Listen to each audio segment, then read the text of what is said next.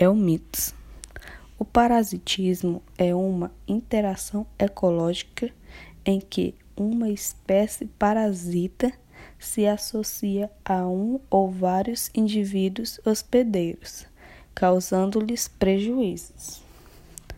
Organismos parasitas podem viver na superfície externa do hospedeiro, sendo conhecidos por ectoparasitas, ou no interior do corpo hospedeiro, sendo chamados de endoparasitas. Dentre esses parasitas, existem aqueles que possuem importância médica para o homem, uma vez que causam doenças como os protozoários e os helmintos.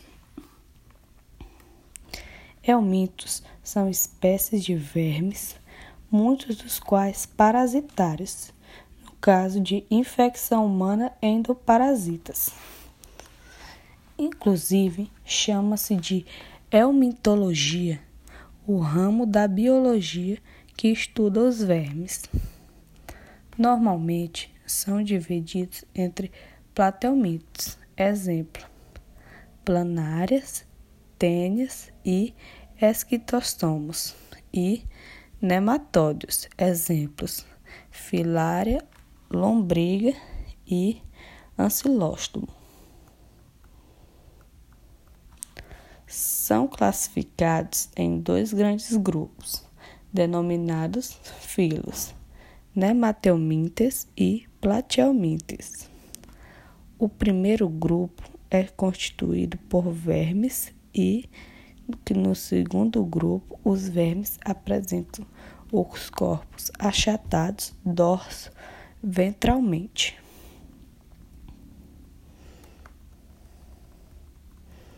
As principais doenças causadas por helmintos que afetam a saúde humana são esquistossomose, ascaridíase, teníase, ancilostomíase e enterobíase.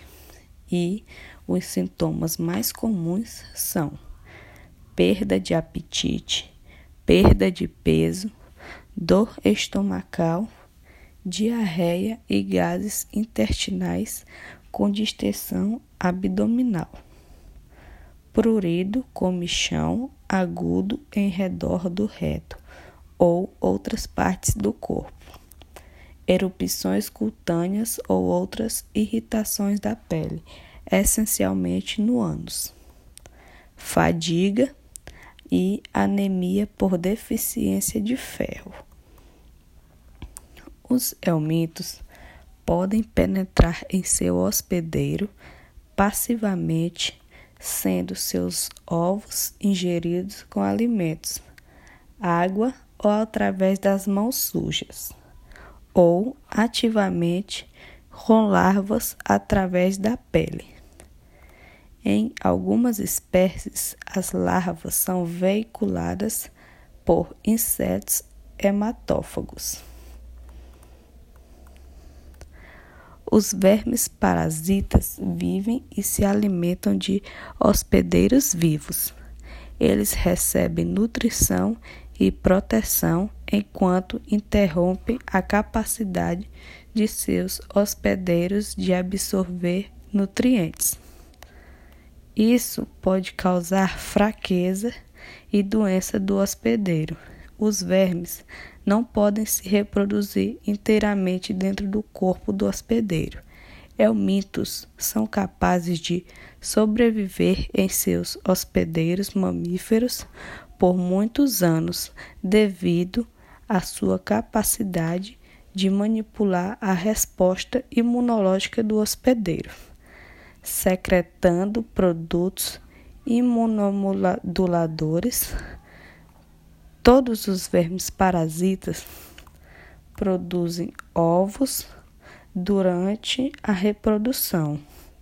Esses ovos têm uma casca forte que os protege contra uma série de condições ambientais.